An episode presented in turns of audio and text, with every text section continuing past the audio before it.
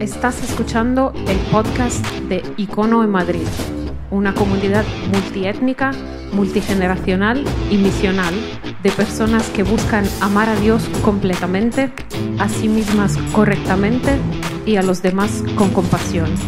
Este es el mensaje del domingo pasado. Ahora más. Eso es, ya está, me dicen que sí. Ok, muy bien, buenos días, Icono. Es genial veros, domingo de resurrección, domingo súper especial. Todos los domingos son especiales, pero como decíamos antes, súper especial ahora. Para los que no nos conocemos, me llamo Joel, soy pastor aquí en Icono. Y ahora lo que pasamos a hacer, todos los cristianos alrededor del mundo, es abrir las escrituras, abrir la enseñanza de los apóstoles, la base sobre la cual ponemos los pies de nuestra fe ¿Para qué? ¿Para ganar información solo? No, para ganar transformación, para que transforme nuestras vidas. Quiero ver Biblias, Biblias. Eso es, tenemos por aquí alguna, tenemos otra aquí, eso es. En la era digital vamos a ver más, más Biblias de verdad, eso es. Muy bien, los buenos cristianos tienen Biblias de papel. Ah, no sé, eso no es cierto, pero vamos a decir que sí. No, ah, vamos a abrir la Biblia. Ah, estamos en una serie que se llama El mensaje más famoso del mundo, donde estamos repasando las palabras de Jesús en el Sermón del Monte, Mateo 5, 6 y 7. Y ah, llevamos ya 12 semanas en, en, esa serie y hoy vamos a hacer un paréntesis, la semana que viene seguiremos, pero hoy vamos a hacer un paréntesis para qué? Para centrarnos en esta idea de la resurrección. Y para ello lo que quiero es pararme en 1 Corintios capítulo 15. Abre tu Biblia. Y si no tienes Biblia de papel, ábrela en tu teléfono. Y si no tienes teléfono, eh, lo vas a ver en la pantalla. Pero, uh, icono, yo quiero que seamos personas que manejan la palabra. Uh, no que vienen aquí escuchan a alguien como yo, yo tengo el privilegio de poder estudiar esto y poder enseñarlo, pero quiero que seas una persona que tú mismo, tú misma manejas la palabra, ¿eh? que, es parte de tu vida. Esto es lo más importante que hay. Es donde asentamos los pies de nuestra fe, donde encontramos el norte para saber que estamos en la dirección adecuada. ¿Estás conmigo? Eh, eh, algunos no, es como la mayoría. ¿Estás conmigo, sí o no? Gracias, eso es.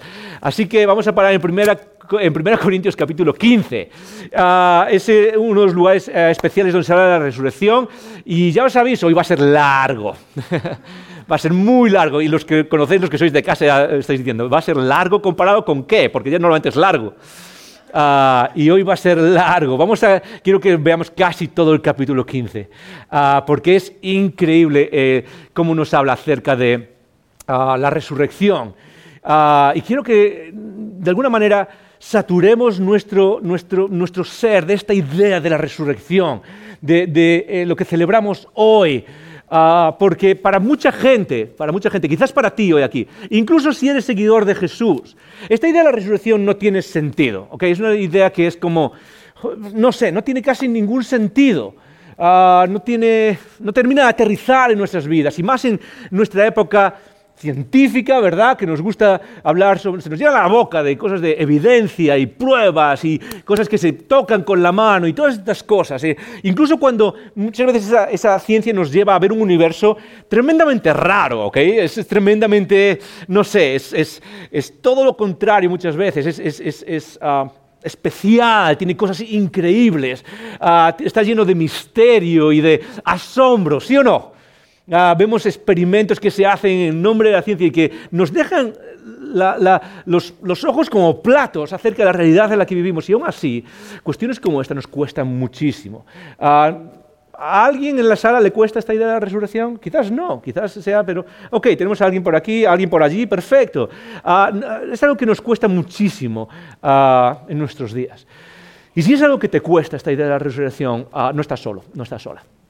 Porque la idea de la resurrección fue difícil desde el principio. De hecho, la idea de la muerte de Jesús y la resurrección de Jesús fueron tremendamente difíciles desde el principio. La idea de la muerte de Jesús eh, como el Mesías era una idea que no, no estaba en ningún eh, área del contexto en el que vivió Jesús. Uno puede decir, no, es que la, historia de Jesús, su muerte y su resurrección se la inventaron. Y es, es eh, quien dice eso es una persona que no conoce el judaísmo, porque era prácticamente imposible inventarse una idea como esa, tal y como pensaba la gente en aquel momento. Y la idea de la resurrección es igual.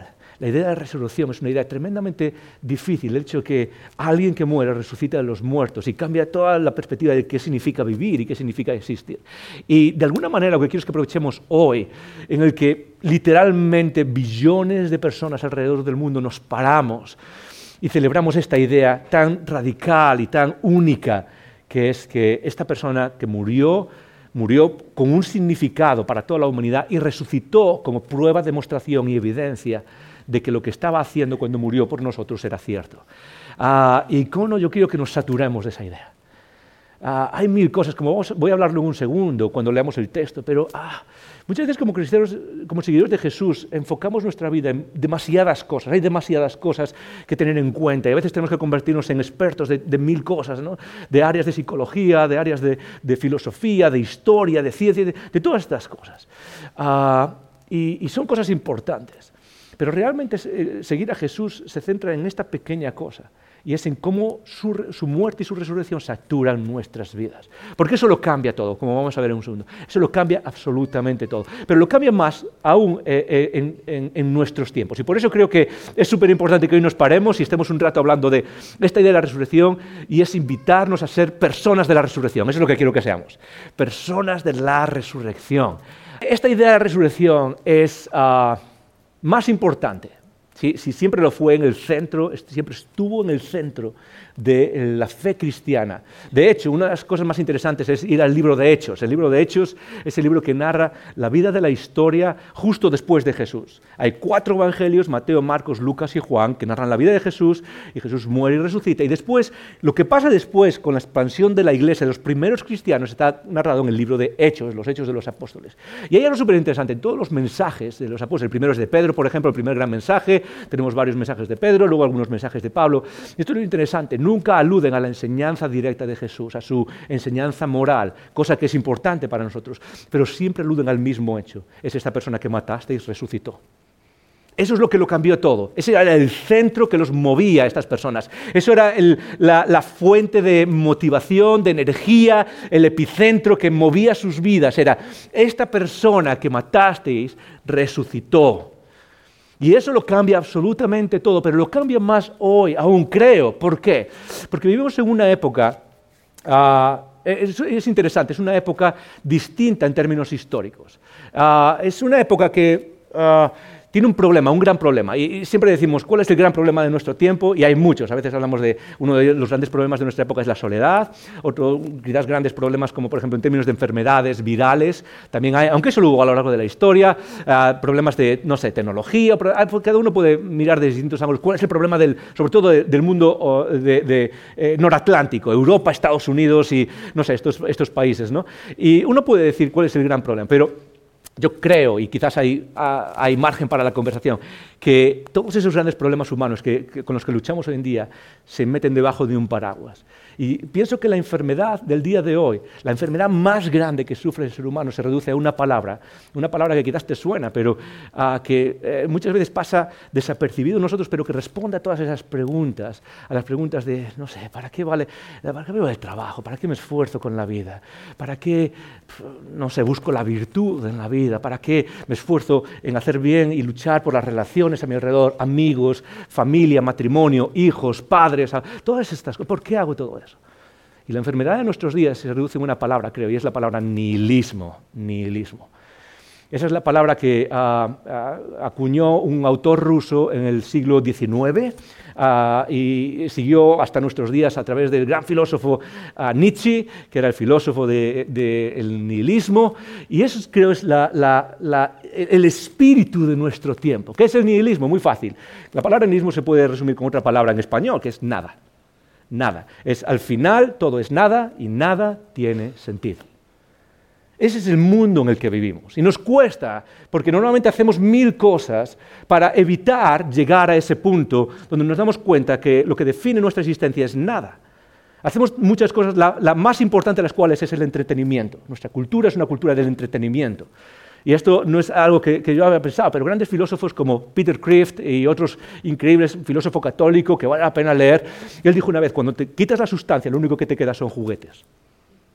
Y eso es nuestras vidas en el Occidente hoy en día. Cuando quitas la sustancia de la existencia, cuando quitas el fundamento de la existencia, cuando quitas todos los pilares que sostienen la existencia, ¿qué es lo que te queda? Nada, te queda un nihilismo. ¿Y cómo se expresa ese nihilismo? Fácil, en entretenimiento, en sensualidad. ¿Qué sensualidad? Es la, necesidad de satisfacer los sentidos constantemente.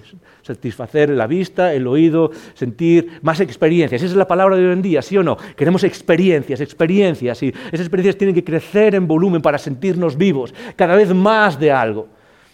Y al final lo único que refleja eso no es que tengamos el potencial de entretenernos hasta la muerte, como dice el título del famoso libro, Entreteniéndonos hasta la muerte, sino que es algo un poco distinto. Es que en realidad no hay nada. Y ese es el espíritu de nuestro tiempo. Eso es realmente es con lo que estamos luchando. Y no, es, una clase para tratar de explicar eso, pero esa es la lucha que tenemos en nuestros días, esa desesperanza colectiva que hay, ese levantarse y, preguntar, eh, ¿para qué intentar las cosas? A los jóvenes de hoy que estáis, eh, siento que ya llego a esa parte de la vida donde ya no puedo incluirme con los jóvenes, ya no sé si, no sé si se puede o no, ah, ya me están saliendo canas, entonces a lo mejor no puedo, pero los jóvenes, adolescentes, a, los jóvenes en la universidad, ese sentimiento de, ok, ah, en lugar de ir y saber que puedes comerte el mundo y saber que tienes opciones delante de ti, lo que estamos creando en ellos es todo lo contrario. Es un sentimiento de, ese estado de sentirse abrumados ante el futuro en el cual dices, ¿qué, es lo que hay? Nada, nada parece tener sentido. Y, es difícil eh, explicarlo en términos de... Eh, porque cuando, cuando, nuestras generaciones, las personas que, tratamos de, guiar a los demás, sobre todo a los más jóvenes, yo veo a mis hijas pequeñas que aún no están en esa edad, pero veo a los adolescentes en nuestra iglesia, veo a los, a los universitarios o quizás un poco más, empezando la vida y mirando hacia el futuro y no vale la pena esforzarse. Vengo aquí y digo, ¿sabes qué, icono? Quiero que seamos personas que cuando vamos a trabajar somos los más excelentes. Y yo sé que en el fondo aquí detrás está para qué. ¿Para qué? Ves a tu trabajo y conocemos esa clase de personas que la gente se queda admirada. Y aquí detrás nos pregunta, ¿para qué? ¿De qué vale todo eso? Vivamos nuestra vida buscando la virtud en un mundo que busca el entretenimiento, busca la virtud.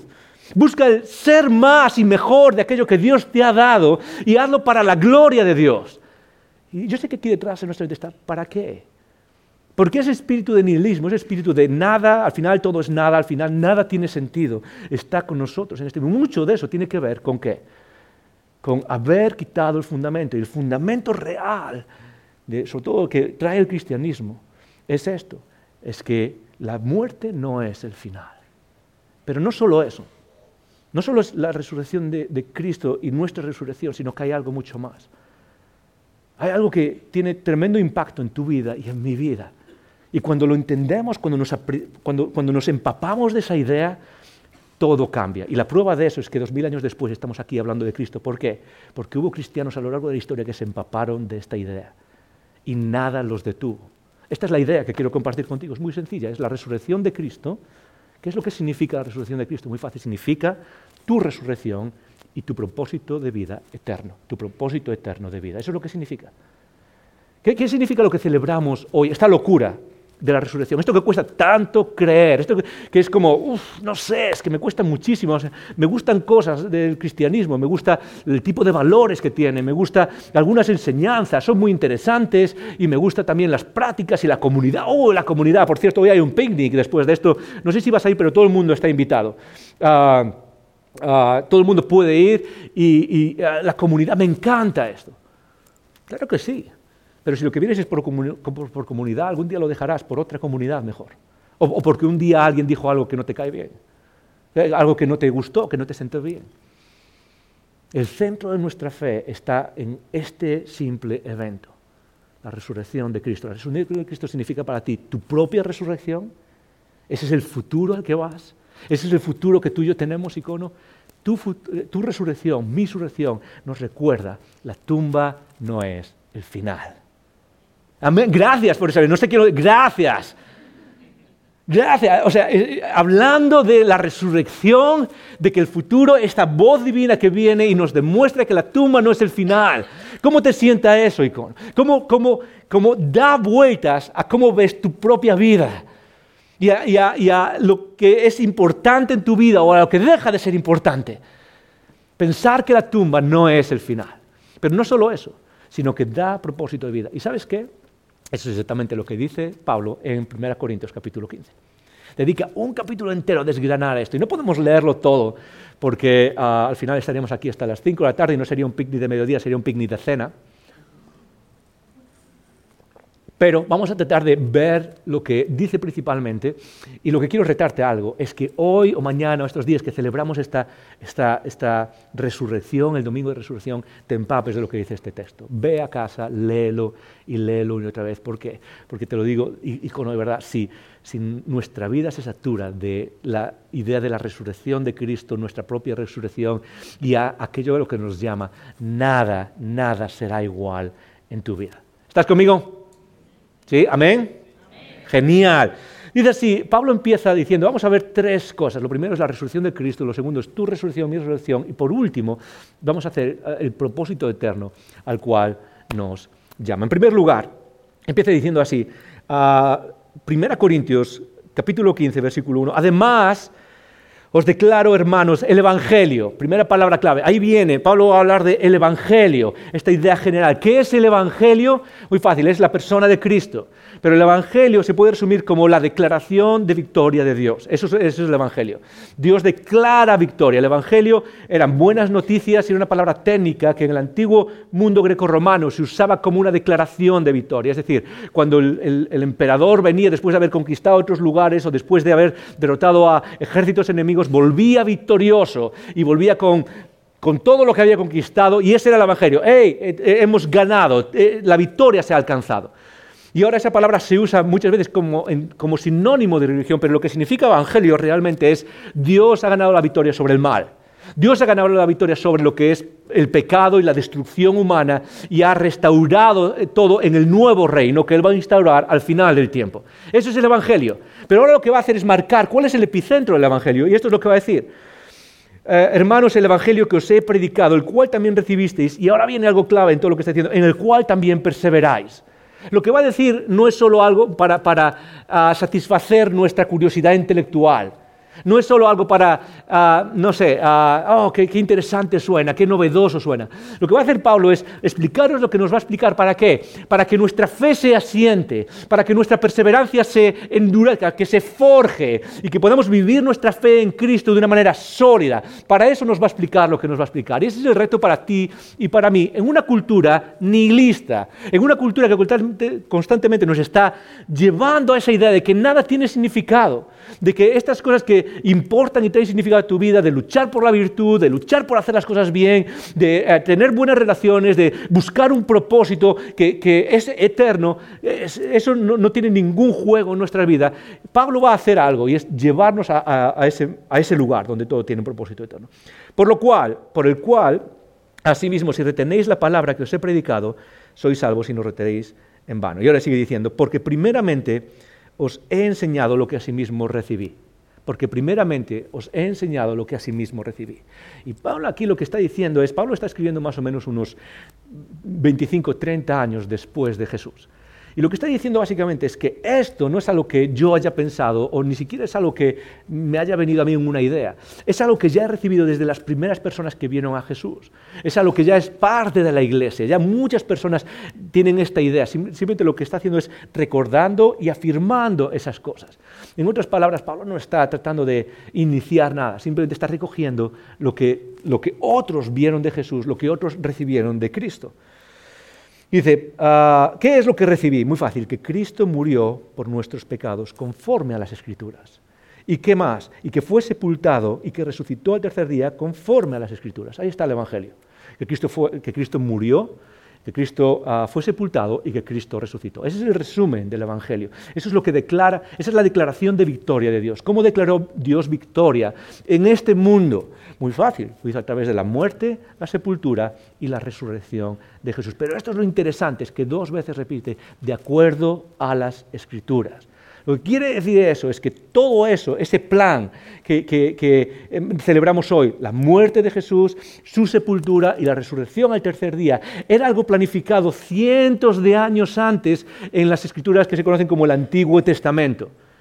Cientos de años antes ya estaba todo esto planificado, no es, no es un evento que llegue por sorpresa. No, es algo que viene planificado y que se cumple en la persona de Jesús de una manera increíble. Isaías, 700 años antes, ya habla de la muerte y la resurrección de Cristo. Los salmos, ah, cientos de años antes, ah, casi podemos llegar a los mil años antes de, de Jesús, ya hablan, y esto es súper interesante, no solo hablan de la muerte de Jesús, hablan de la forma en cómo Jesús va a morir. Y esto es interesantísimo. Habla de que Jesús moriría atravesado por clavos años antes de que se inventase la crucifixión, de que los romanos inventasen la crucifixión. Esto no es, algo que pasó por casualidad y los cristianos pusieron las piezas así como si fuese un puzzle y dijeron, ok, ahora vamos a crear esta imagen. Es algo que viene, viene forjándose desde hacía muchos años, poco a poco. Dios va conduciendo las cosas para qué? Para llegar a este momento, tal y como predicen las escrituras. Ah, ¿y, cuál es la, prueba de esto? ¿Cuál es el peso? Eh, Pablo va a decir, ok, muy bien, Jesús murió, eh, algo que ningún judío esperaba, porque en la mentalidad judía no había ninguna idea de que el Mesías muriese ninguna, era aberrante pensar eso, que el Mesías fuese alguien que fuese a morir. La sepultura y la idea de la resurrección tampoco existía realmente en el mundo judío. Entonces, ¿de dónde salió todo esto? ¿Cómo podemos asentar esto? Y Pablo va a responder a esa pregunta porque sabe que tiene, estas personas tienen las mismas dudas que tú y yo tenemos. Y lo que va a decir ahora es, es un poco la idea de que asienta esta idea de la resurrección. Dice, versículo 5, y que apareció a Cefas y después a los doce. Cefas, que después se llamaría Pedro, y después a los doce, los doce discípulos, después apareció a más de 500 hermanos a la vez, de los cuales muchos viven aún y otros ya duermen. Después apareció a Jacobo, después a todos los apóstoles, y al último de todos, como un abortivo, me apareció a mí. No sé si lo estás notando, pero Pablo repite cinco veces la idea de a quién se le apareció.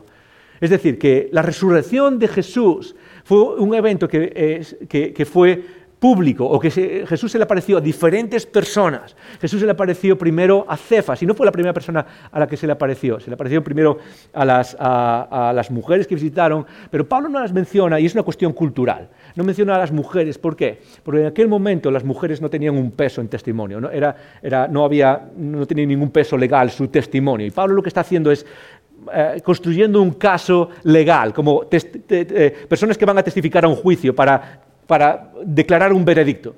Y Pablo lo que hace es mencionar primero a Pedro, que fue una de las primeras personas en verlo, y después dice, y después de, Cefas, a los doce, cuando se desapareció, después apareció más de 500 personas, y la palabra clave es a la vez, a la vez, ah, de los cuales muchos viven aún, ah, y a otros, pero otros ya duermen. Lo que está haciendo Pablo es poniendo, tratando de responder a la duda que todo el mundo tiene desde el principio y que es una duda tremendamente natural. Muchas veces se ha dicho que la fe es algo, que, la fe es creer en contra de la evidencia, se ha dicho. A personas famosas que pertenecen al, movimiento de lo que se llama el nuevo ateísmo, a nombres famosísimos que hablan defendiendo el ateísmo y la Ah, que el cristianismo o otras religiones son falsas. Lo que se ha hecho es decir que tener fe es creer algo aún sin, sin que haya ningún tipo de evidencia. Y lo que hace Pablo aquí, a lo mejor no te gusta la evidencia que da, a lo mejor dices, pues no me convence, y eso es genial, eso puede ser. Pero una de las cosas claves en el cristianismo es que Dios nunca nos ha pedido que creamos nada en contra de la evidencia. Jamás. Dios nunca ha pedido a nadie creer nada en contra de la evidencia. La fe es, confiar en alguien y, y, quizás ir más allá de la evidencia, pero no en contra de la evidencia. ¿Qué quiere decir eso? Muy fácil. Que Dios siempre ha provisto evidencia de su presencia. Siempre ha provisto evidencia de su presencia. Y esa evidencia lo que nos lleva es a confiar en Él, muchas veces en ir más allá de eso, pero nunca ir en contra de eso. Por ejemplo, una de las cosas que hace Juan cuando escribe tanto el Evangelio, cuando se escriben las tres cartas de Juan, es se repite constantemente lo que hemos visto, lo que hemos oído, lo que han palpado nuestras manos. Lo que hemos visto, lo que hemos oído, lo que han palpado nuestras manos. El cristianismo no se basa, no se basa en una idea, en algo que alguien pensó debajo de un árbol en una esquina. Se basa en algo que las personas vieron y tocaron y palparon. Y eso lo que hace es provocar evidencia que demanda una una respuesta de nuestra parte. Y lo que voy a hacer antes de seguir es simplemente compartir con vosotros lo que se llaman hechos mínimos, los hechos mínimos de la, ¿qué sabemos de la resurrección de Jesús que nos ayudan a, a dar peso o evidencia o razones por las cuales creemos en la resurrección. Ahora, no son todas, he seleccionado solo cinco de ellas que me parecieron las más importantes. Y simplemente las voy a mencionar, porque no podemos estar aquí todo el día, pero si tienes ganas de ir más allá, puedes buscar, puedes apuntarlas y buscar más sobre esto, y si tienes alguna duda, puedes preguntarla, pero quiero que sepamos que esta idea de la resurrección, aunque va aunque cuesta creerlo de acuerdo a la razón, tiene su peso y tiene su base en la evidencia de lo que pasó. Cinco cosas. La primera es esa. Uh, Dani, pásame la... Eh, es, es, la siguiente. Eso es. El primer lugar es que uh, Jesús murió por crucifixión. Esa es la primera, la primera evidencia. Jesús murió por crucifixión. ¿Qué quiere decir eso? Bueno, es importante, vamos eh, decir, bueno, estamos hablando de su resurrección, es normal, ¿no? O sea, ya creemos, ya, ya, se acepta que Cristo murió por, ah, crucifixión. Pero no es, ah, no es tan claro muchas veces que ah, la resurrección implica que Jesús murió por crucifixión. ¿Por qué, ¿Por qué digo esto? Porque hay movimientos que niegan que Jesús haya muerto realmente. Quizás hablas con personas y lo que vas a encontrar es que te digan, bueno, ¿hablas de la resurrección? Sí, pero es que Jesús no murió realmente. Jesús en la cruz estaba desmayado o simplemente se había, no sé, se le había ido la conciencia, pero no estaba muerto realmente. Todos los hechos históricos, todo lo que leemos en los evangelios y todo lo que... Ah, la mayoría de los historiadores muestran acerca del relato que tenemos en los evangelios de la muerte de Jesús, muestran que Él murió realmente que Jesús estaba muerto realmente. Entre esas cosas, por ejemplo, tenemos que recordar que las personas que ejecutaron a Jesús eran ejecutadores profesionales. Sabían exactamente lo que estaban haciendo. La ejecución era un proceso tremendamente extendido que se repetía constantemente. a veces se, crucificaban a cientos o miles de personas de una vez y eran personas que sabían exactamente si una persona estaba muerta o no. De hecho, hay un detalle en los evangelios y es que Ah, normalmente la crucifixión no se moría por... Eh, la forma de morir en la crucifixión era por asfixia. Es decir, tu propio peso te ahogaba. Eh, estabas crucificado, te ahogaba. Y la forma de culminar ese proceso era rompiéndote los huesos de las piernas. ¿Para qué? Para que no pudieses apoyarte más y de alguna manera te ahoga ese, peso. Terminas asfixiándote. Y es interesante porque se dice que los, ejecutores de Jesús, los ejecutores, había tres cruces, rompieron los huesos de las otras dos personas, de los otros dos ladrones, pero de Jesús se dice que no rompieron sus huesos. ¿Por qué? La idea es, ya sabían que estaba muerto, no necesitaban hacerlo. Ah, y eso se confirmó simplemente con el ladrón. Te preguntarás, ah, una de las típicas imágenes que todo el mundo conoce es a Jesús crucificado con una herida en su costado. Y te preguntas, ¿por qué hicieron eso? Muy fácil, es porque ya sabían que estaba muerto. Lo único que hacen es corroborar eso por medio de, hacer el la herida en el costado, de la que sale, eh, dice las escrituras, agua y sangre. Y eso es una prueba médica que Jesús ya estaba muerto, ya había fallecido. Entonces Jesús muere realmente, no está, no está desvanecido, no, no ha perdido la conciencia, simplemente Jesús muere realmente en la cruz. El segundo hecho que sabemos es que la tumba está vacía. Es decir, entierran a Jesús y Jesús, ah, dos días, tres días después, Ah, la, tumba está vacía. Jesús muere un viernes por la tarde y resucita el domingo por la noche. Algunos se preguntaban, ¿por qué? ¿Por qué se dice que fueron tres días? En realidad fue un día y un poco. Porque en el mundo judío eh, Jesús muere el viernes por la tarde, cuando anochece ya es un día, ya es, ya es, el siguiente día, entonces ya van dos días, y luego es el tercer día, cuando ya amanece, que es cuando Jesús resucita. Entonces son tres días. Y esto es lo interesante, es que la tumba el domingo por la mañana está vacía. Y este es un hecho que no se disputa en la historia. No hay, no hay ningún, ah, ningún debate sobre esto. Una de las personas dice, ah, comenta esto, uno de los comentaristas que hay, la, la ausencia de la mención de la tumba vacía en otros libros del Nuevo Testamento, por ejemplo en Hechos. En Hechos nunca se menciona la tumba vacía. No, hay discusión, no, hay, no, hay, no, no se trata de explicar esa tumba vacía. Dice, dice, la ausencia de la mención de la tumba vacía en Hechos se explica porque no era una cuestión de debate. Es interesante, dice un comentarista, que eh, los judíos no tenían ningún tipo de comentario acerca de la tumba vacía. Era como que se asumía que la tumba estaba vacía. La cuestión de debate era por qué estaba vacía, no que estaba vacía. Y eso es algo que nos tiene que llamar la atención, porque en ningún sitio se discute que la tumba estaba vacía. En tercer lugar, no solo que Jesús murió por, crucifixión, que la tumba estaba vacía, sino que ah, ah, fue un evento público y colectivo. La, crucifixión no fue un evento privado, en un lugar apartado, en un lugar escondido, en un lugar ah, remoto, algo que alguien escuchó, una persona que es un privilegio escuchó y luego se lo fue contando a los demás. No, fue un evento público. Fíjate en lo que dice Pablo aquí ah, en el versículo 6. Después apareció a más de 500 hermanos a la vez. Ah, una de las teorías que se sacan por ahí es que eh, la gente que vio a Jesús alucinaba, eh, alucinaba al ver a Jesús, es como que ah, ver, ver algo que no está ahí. ¿no? Y todos conocemos los, quizás los efectos de, diferentes sustancias o ah, diferentes cosas que te hacen ver cosas que no hay ahí. Y es posible eh, que una persona pueda ver cosas que no existen. Pero lo que dice aquí Pablo es súper interesante es, se le apareció a 500 hermanos a la vez, a la vez. Una de las cosas que sí sabemos es, no tenemos constancia científicamente de alucinaciones colectivas, donde 500 personas ven exactamente lo mismo, ven exactamente la misma cosa. Y Pablo lo que está diciendo es, no, esto se le apareció a estas personas juntas a la vez, fue algo público, fue algo verificable, por eso añade después, eh, muchos de los cuales viven aún. Esas personas que vieron a Jesús aún viven aún. Lo que estoy escribiendo puede ir y verificarse. Lo que os estoy contando en esta carta, dice Pablo, podéis ir, aún hay personas de los que vieron a Jesús resucitado que aún están vivos, podéis ir y verificar lo que estoy diciendo. Fue un evento público y colectivo. Y en último lugar, mencionar simplemente la transformación de los discípulos. La transformación de los discípulos. y es que los discípulos, lo que nos trae la historia es que los discípulos desaparecieron el día que Jesús murió. El viernes por la noche no quedaba ni un cristiano. Ni un solo cristiano había el domingo por la noche. Todos habían desaparecido. Lo que sí sabemos en la historia es que siete semanas después, más o menos, siete semanas después, hay un grupo de cristianos que están dispuestos a enfrentarse a los mismos judíos que mataron a su maestro.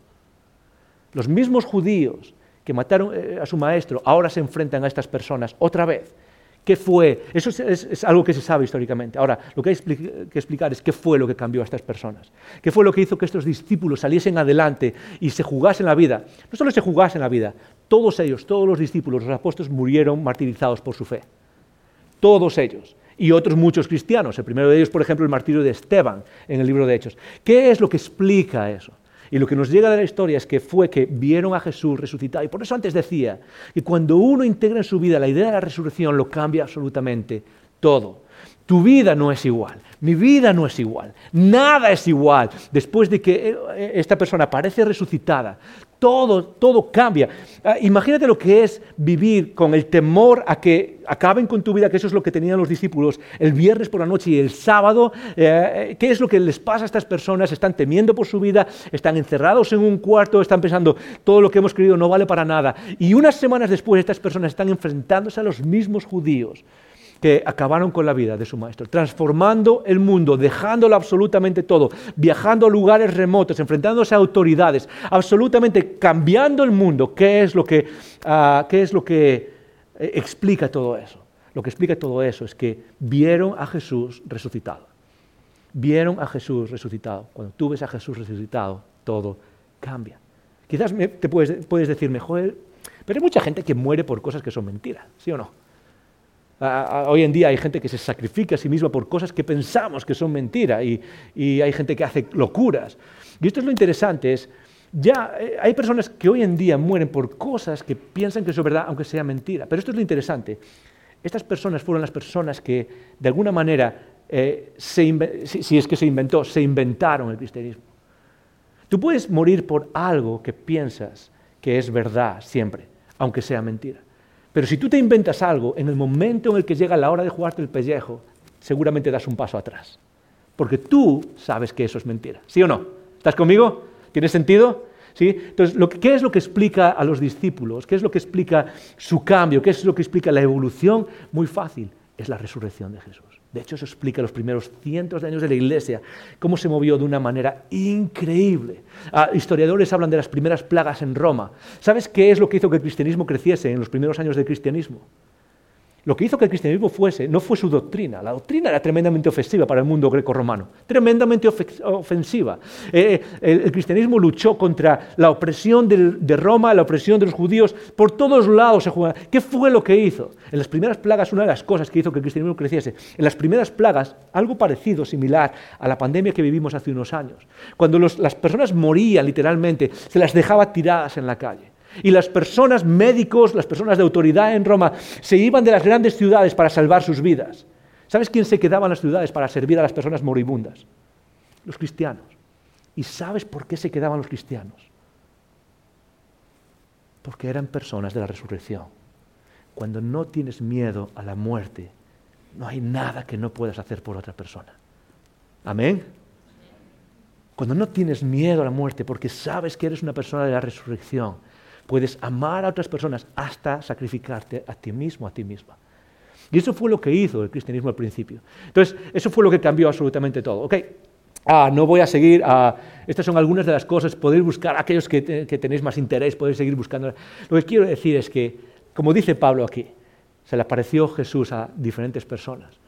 Y ah, hay evidencia de que Jesús resucitó de los muertos. Hay evidencia histórica de que Jesús resucitó de los muertos. Y eso nos, eh, Jesús nos pide que creamos en la resurrección simplemente por creer, simplemente por, no sé, tirarnos al vacío. Ah, siempre digo, en el cristianismo, escúchame bien, en el cristianismo no existe la fe ciega. Eso fue algo que se inventó hace un par de siglos en el existencialismo francés. Ah, en una persona que me encanta leer, sobre todo, Kierkegaard hablaba un montón de eso. Kierkegaard hablaba de la fe ciega y del salto al vacío. Y tengo que decir no existe eso. Dios nunca nos ha pedido fe ciega. Dios siempre nos ha pedido, confía en mí por lo que te he enseñado. Cuando los israelitas salieron de Egipto y volvían a la tierra, ¿sí? y iban hacia la tierra prometida, aquellos que hemos leído la historia nos acordamos, eh, Israel, ¿qué es lo que hacía? Quejarse y ¿qué es lo que hacía? siempre era, era, como no queremos seguir y no tenemos fe. ¿Y qué es lo que hacía Dios a través de Moisés y a través de otros? ¿Qué es lo que hacía Dios constantemente? Quiero que confiéis en mí. En medio del desierto, quiero que confíes en mí. ¿Por qué? Porque lo has visto cuando saqué de Egipto. Es lo que repite constantemente. Tú has visto lo que he hecho cuando te saqué de Egipto. Confía en mí. Eso es tener fe. Eso es lo que Dios nos, pide cuando, cuando miramos a la resurrección. Seguimos leyendo. Eh, saltamos eh, al versículo 12 y ahora Pablo va a decir algo que es tremendamente interesante y dice esto, el versículo 12, pero si se predica a Cristo, que Cristo ah, resucitó de los muertos, ¿cómo dicen algunos entre vosotros que no hay resurrección de los muertos? Lo primero que hemos hablado es de qué? De la resurrección de Cristo, establecer que Él resucitó. Pero ahora vamos a hablar de qué significa eso, de, qué significa para nosotros, de nuestra propia resurrección y de cómo, eh, cómo vemos a Cristo en nuestra fe y en nuestra vida. Y esto es interesante. Fíjate en lo que dice. Dice, ¿cómo dicen algunos entre vosotros que no hay resurrección de los muertos? ¿No es interesante eso? En la iglesia de Corinto, igual que hoy en día, había personas que creían y seguían a Jesús, pero que esto de la resurrección era como, no mucho, yo la verdad es que no. ¿Y por qué? Bueno, porque la gente no resucita. Y si la gente no resucita, entonces no hay resurrección. Yo sigo a Jesús, pero a mí esto no, mucho, mucho. ¿okay? Es como que lo de la resurrección no me, no me cuadra mucho. Y Pablo va a decir, no, esto no funciona así. Es interesante porque es una tendencia que estaba desde el principio y que sigue en nuestros días. Para muchos de nosotros, Cristo es alguien a quien seguimos, pero no deja de ser quizás que un consejero, alguien que da buenos consejos, ¿sí o no? Eh, a mí me gusta Jesús, Jesús enseña cosas muy buenas. Amar, a, sobre todo los que tenemos a lo mejor tendencia pacifista, amar a tus enemigos. Yo creo que el mundo iría mejor, me gusta esa enseñanza, ¿sí? o, o otras enseñanzas, y es como, ah, Jesús es un buen consejero.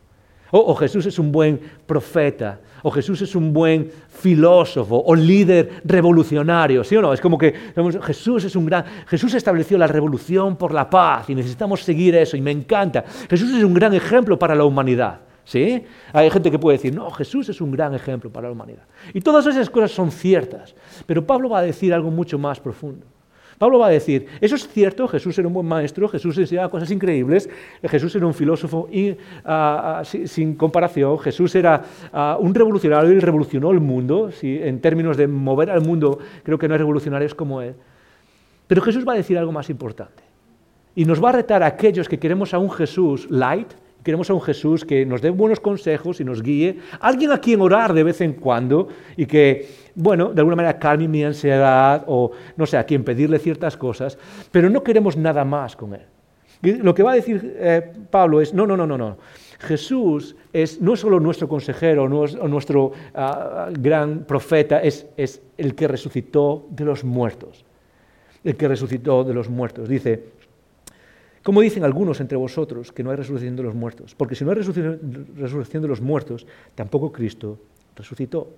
Y si Cristo no resucitó, vana es entonces nuestra predicación y vana es también nuestra fe. Algunos queremos a Jesús, a Jesús que va desde va a los primeros capítulos y se acaba justo antes de que Él muera. el, que enseña por medio de parábolas, el que dice cosas interesantes, el que nos hace pensar sobre la vida, Jesús el existencialista. Jesús es el que tiene frases que nos podemos tatuar porque son muy buenas para la vida. Eh, Jesús es el que nos enseña ciertas cosas que se acomodan a nuestros deseos o nuestra forma de vivir. Eh, queremos al Jesús que ah, de vez en cuando nos da ánimo, ¿sí? como si fuese un terapeuta. Nada, nada en contra los terapeutas, sabéis que nos encantan los terapeutas. Pero Pablo dice algo muy interesante. Y es que en el centro de nuestra fe está el recordar a Jesús resucitado y que esa idea de resurrección es central en nuestra fe. Si Cristo no resucitó de los muertos, vacía, nuestra, nuestra predicación y nuestra fe no vale para nada, absolutamente para nada. Si lo único que quieres es un Jesús que te guíe en esta vida y que te ayuda a tener éxito, ¿sí? Es como muchas veces los cristianos, perdón, caemos en eso. Caemos en la idea de que venimos y yo quiero, a un Jesús que me ayude a tener éxito y os vamos a dar siete lecciones sobre cómo tener éxito. Y sobre cómo alcanzar lo mejor en la vida y sobre cómo no tener fracasos en esta vida. Déjame decirte, no funciona así. De hecho, Jesús prometió que cuando le seguimos nos vamos a meter en más problemas. La vida va a ser más dura, más difícil. Jesús quiere darnos algo que va mucho más allá de los años 70, 50, 30, 80, 90, 100 que tengamos en esta vida, que es, como dice Santiago, es, como neblina. Sí, parece a veces la niebla de la mañana, parece que es, es, es gruesa y que no, no, se ve nada, pero en un par de horas se acabó ya. Eso es nuestra vida.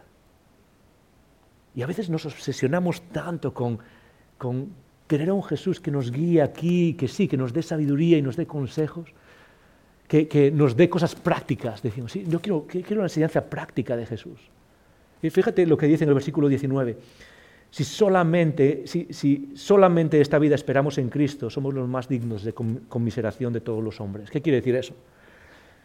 Que si lo único que queremos es a Cristo para que nos aconsejen cómo dar pasos en esta vida, somos los más dignos de pena. Somos los más dignos de pena. ¿Por qué? Porque nos estamos quedando con un trozo solo de la película. Nos estamos quedando con un trozo solo de lo que Cristo quiere hacer en nuestras vidas.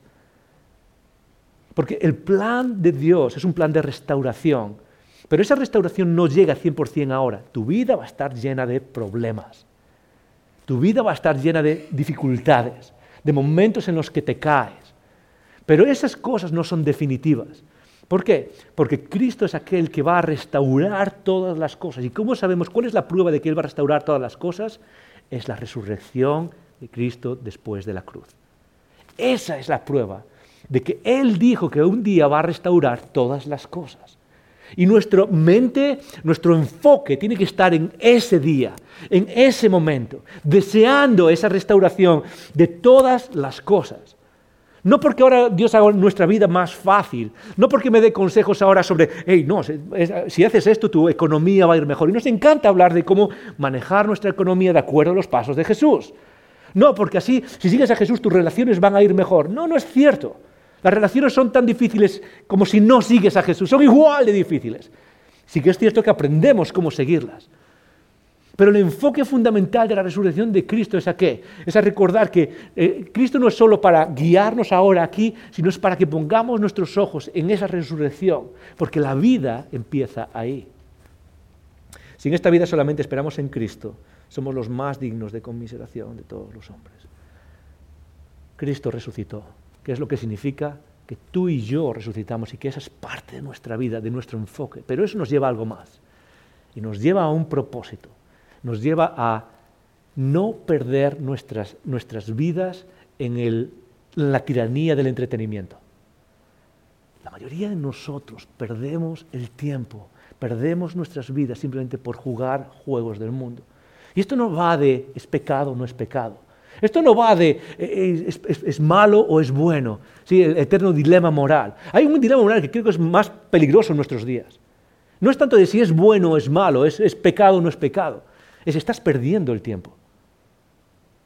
Porque la mayoría de nosotros vivimos bajo esa tiranía la tiranía del entretenimiento, de la experiencia, de qué es lo siguiente, de malgastar todo lo que Dios nos ha dado en, nuevas experiencias, en qué es lo que me hace sentir más cosas y qué es, es el entretenimiento. Y muchos de nosotros perdemos nuestras vidas en eso. Y Pablo va a decir al final de todo, y quiero llevaros al último versículo de este capítulo, porque esa es la conclusión de Pablo y es la conclusión para tu vida y para mi vida, y es el reto para nuestra vida. Versículo 58 dice así. Y después pasamos a las preguntas. Dice así, versículo 58.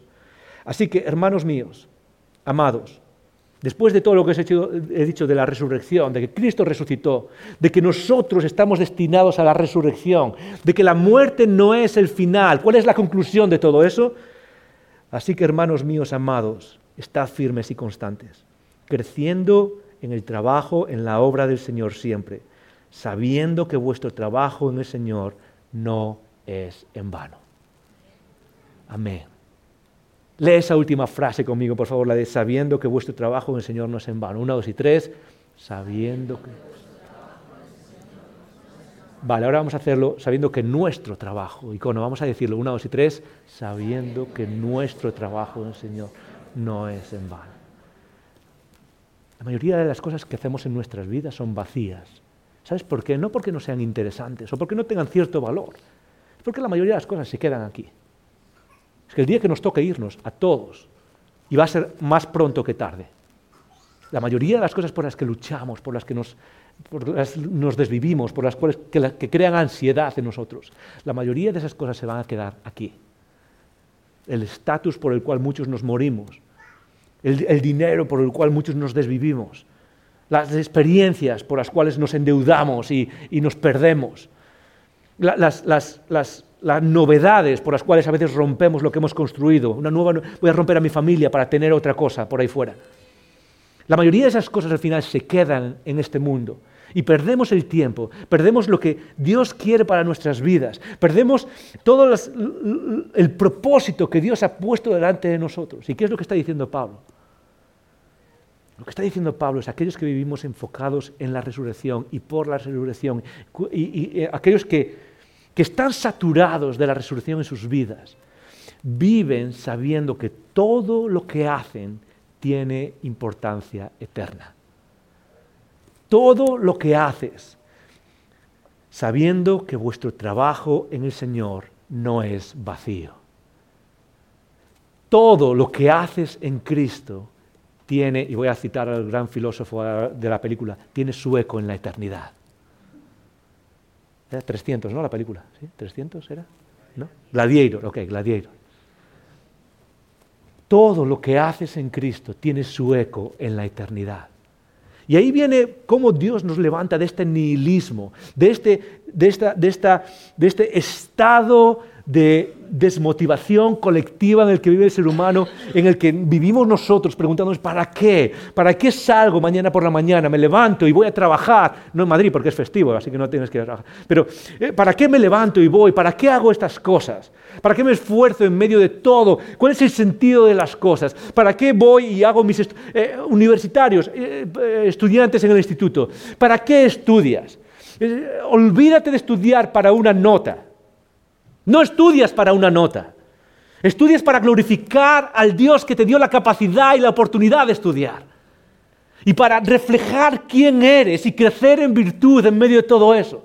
Si estudias por una nota, al final lo único que vas a decir, bueno, ¿para qué una más? Ya no tiene sentido.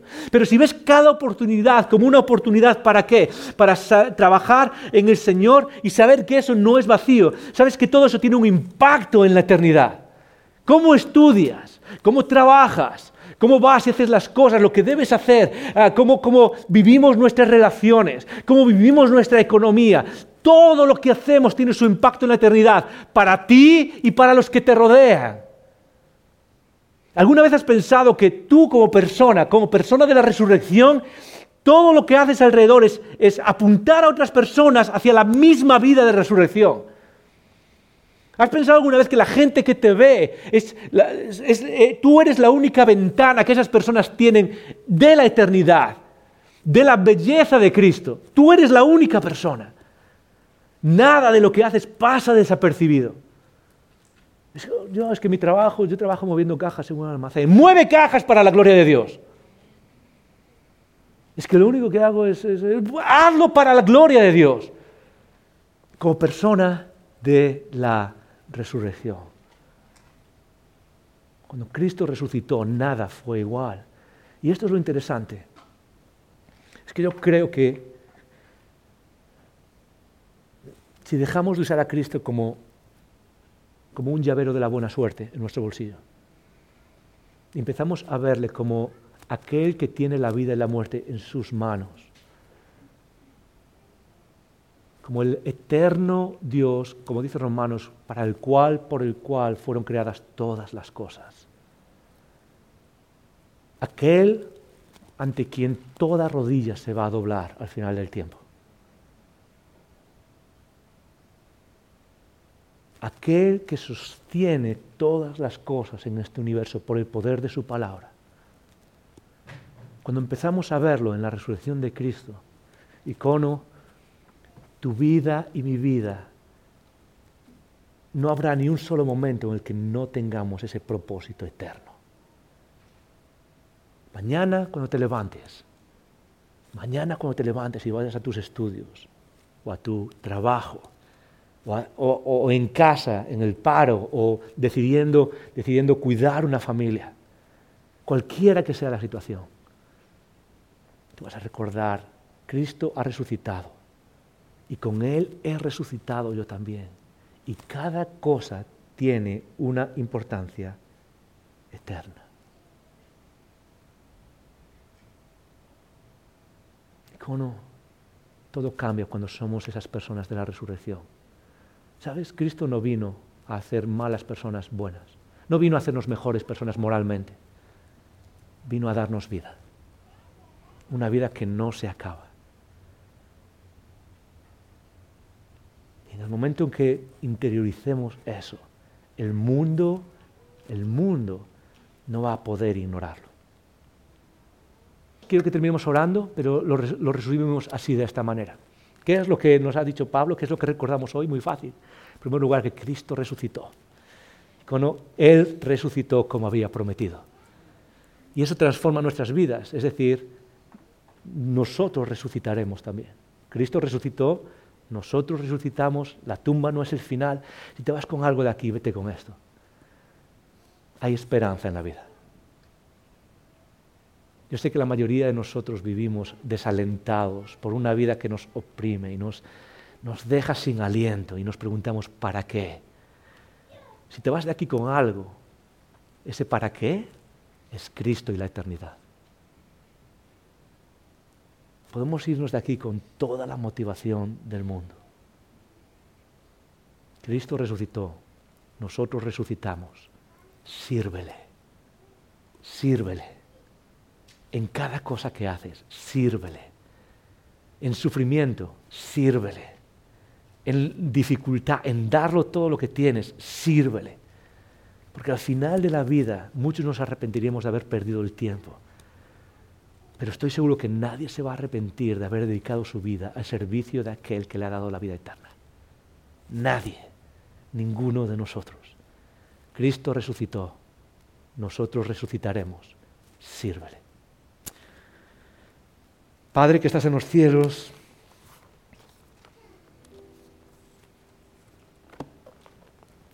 solo podemos dar gracias. Qué increíble. Qué maravilloso.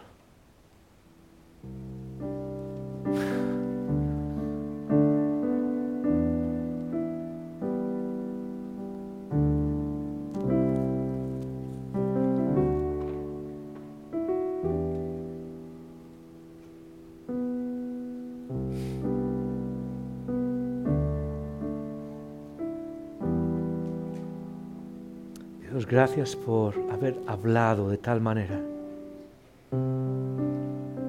por haber roto el poder del pecado y declarar victoria.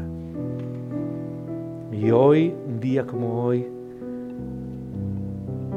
recordamos y celebramos el poder de la resurrección hecho palpable y evidente entre nosotros, Señor. Queremos pedirte que satures nuestra mente, nuestros corazones, nuestra alma de esa resurrección y de Él resucitado.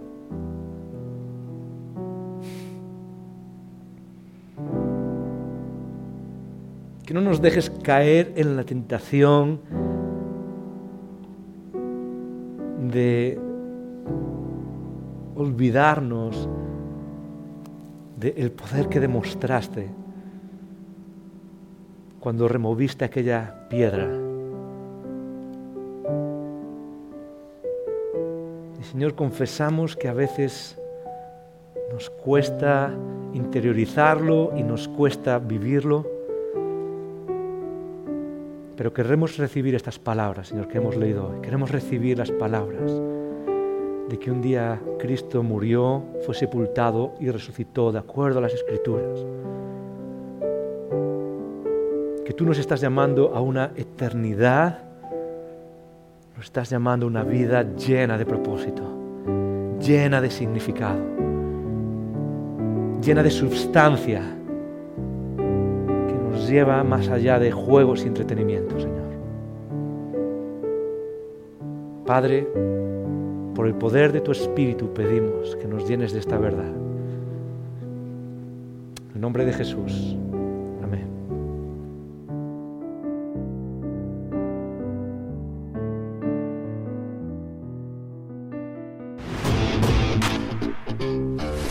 Gracias por escuchar estos recursos.